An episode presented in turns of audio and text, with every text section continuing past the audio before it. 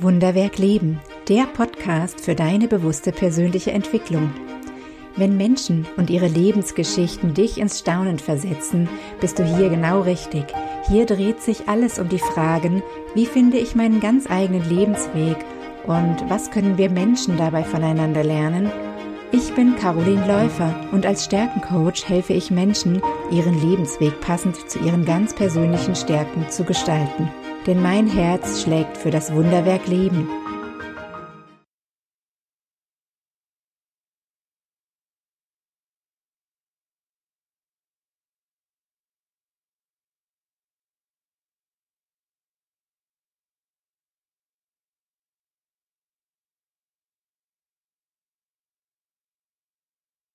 Herzlich willkommen im Podcast Wunderwerk Leben, der Podcast für deine bewusste persönliche Entwicklung.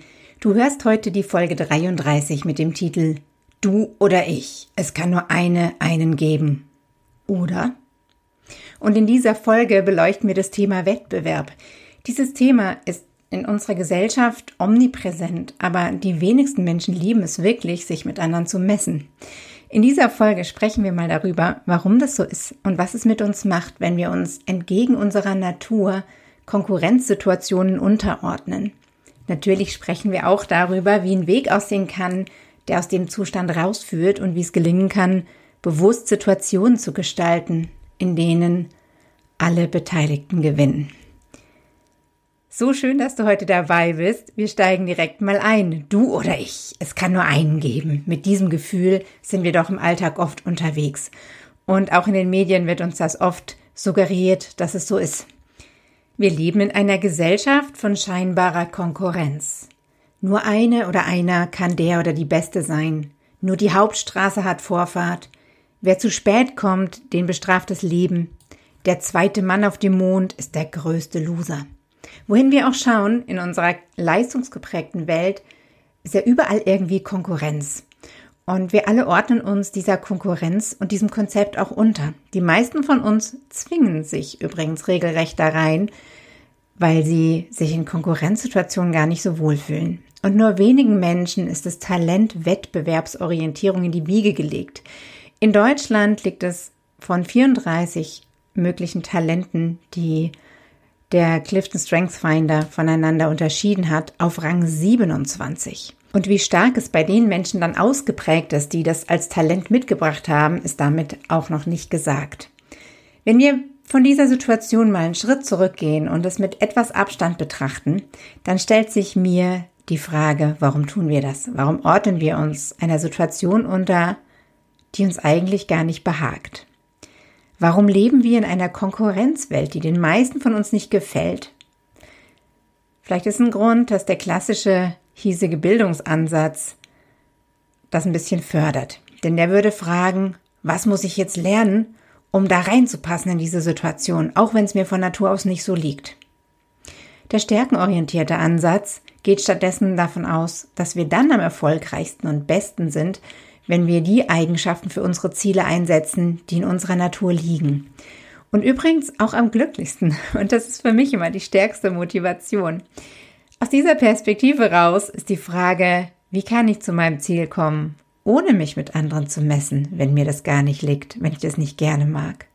Ohne eine Kultur des Gegeneinander Antretens, vielleicht stattdessen in einem gemeinsamen Miteinander, einem Win-Win oder noch besser Win-Win-Win. Diese Frage zu beantworten fällt uns allen schwer, denn wir haben eigentlich gar keine Vorbilder oder viel zu wenige.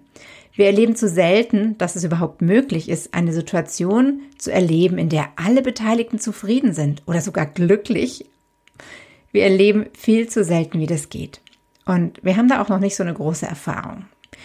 Da stellt sich mir die Frage, was braucht's? Vorneweg glaube ich erstmal den Hinweis, wenn du zu den seltenen Menschen gehörst, den gesegneten Menschen, die Wettbewerb lieben und so richtig aufblühen, wenn sie sich mit anderen messen dürfen, dann sei dir bewusst, dass es den meisten Menschen ganz anders geht.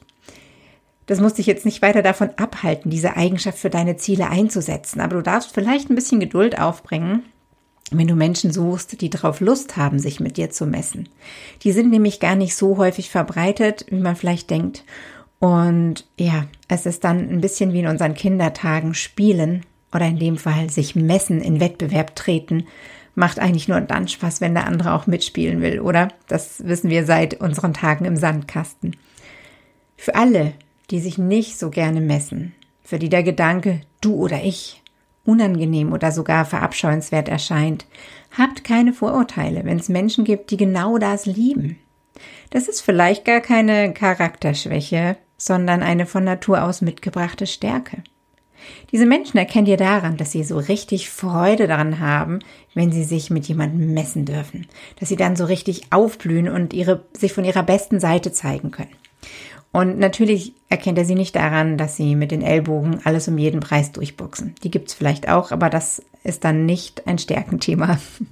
Wenn du jetzt zu den Menschen gehörst, die sich nicht gerne mit anderen messen, dann geht's dir wahrscheinlich wie mir.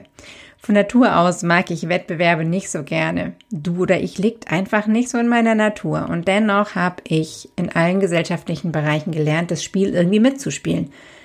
Vielleicht auch, weil ich gedacht habe, es gehört eben dazu. Wenn wir mal das emotionale Muster anschauen, was hinter dem Du oder Ich steckt, dann ist es Kämpfen. Und zwar kämpfen, um zu siegen. Und kämpfen, um zu siegen, bedeutet auch immer, andere zu schlagen oder zu vernichten.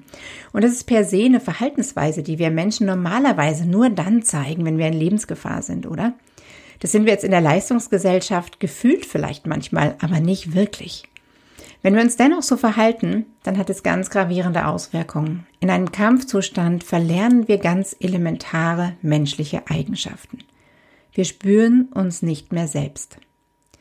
Wir laufen auf einem extrem hohen Adrenalinlevel. Wir sehen andere Menschen schnell als Feinde und Interaktion vielleicht auch potenziell als Angriff. Wir handeln allein und verlieren den Blick für das gemeinsame Miteinander.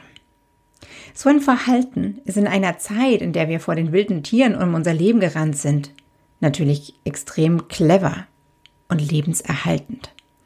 Heute und mit unserem Anspruch, als Menschen eine besondere Gabe zu haben, nämlich die Menschlichkeit, wirkt dieses Verhalten eher animalisch. Und vor allem verhindert es, dass wir im Falle einer Schwierigkeit daran denken, dass es so viel mehr Ressourcen gibt, wenn ich andere mit einbeziehe, als ich sie jemals allein mitbringen kann. Wenn ich im Blick behalte, welche Ressourcen und Möglichkeiten andere Menschen haben, die ganz anders ticken als ich, die ganz anderes erlebt haben als ich und die deswegen auch ganz anders an Themen und Probleme herangehen, dann habe ich eine Fülle von Lösungswegen und die Wahrscheinlichkeit, dass ich ein Problem lösen kann, ist so viel höher, als wenn ich es alleine versuche. Denn dann sind Ressourcen in Fülle vorhanden. Wie können wir da also heute noch am besten jetzt gleich aussteigen aus diesem Kampfmodus und aus diesem Wettbewerb, wenn er uns nicht entspricht? Ein erster Schritt ist für mich die Selbstreflexion. Wenn du dich mal fragst, wo bist du gerade innerlich in einer Kampfhaltung?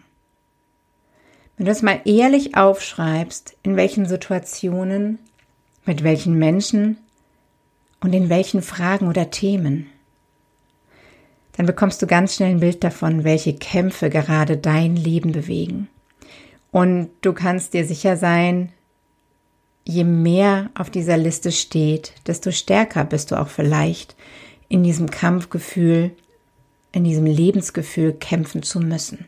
Und schon allein das mal aufzulisten, wenn es dir gelingt, auch wirklich ehrlich mit dir sei, zu sein, kann sehr, sehr erhellend sein.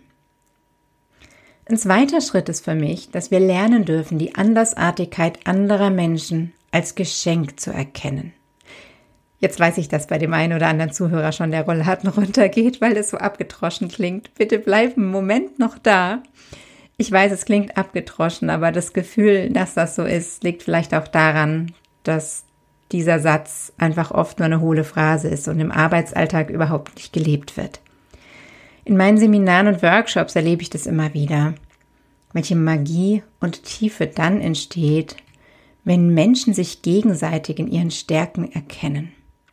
Wenn andere plötzlich sehen und wertschätzen, warum es mir immer zu schnell oder zu langsam geht in den Besprechungen wenn ich plötzlich erkenne, dass meine Kollegin nicht pingelig ist, um mir auf die Nerven zu gehen oder weil sie mich nicht mag, sondern einfach, weil es in ihrer Natur liegt, auch das kleinste Detail einer Aufgabe im Blick zu haben und das mit bestmöglicher Qualität zu erledigen. Und dass sie deswegen allen so lange auf die Nerven geht, bis das passiert ist. Wow, wenn das gelingt, dieses, ach so tickst du, jetzt verstehe ich dich dann können Menschen unterschiedlichster Herkunft, Kultur, Wissensbereiche, Alter und was nicht sonst noch alles plötzlich auf Augenhöhe und mit echter Wertschätzung miteinander reden und dann auch gemeinsam Probleme lösen. Und dann ist es auf einmal gar nicht mehr so abgedroschen, oder? Sondern es gibt tatsächlich auch mal Gänsehautmomente oder auch mal ein Tränchen der Rührung ins eine oder andere Auge. Was dann passiert, ist nichts anderes, als dass wir Menschen uns wieder an unser Menschsein erinnern und den Kampfmodus verlassen. Und damit auch unsere Menschlichkeit wieder leben können.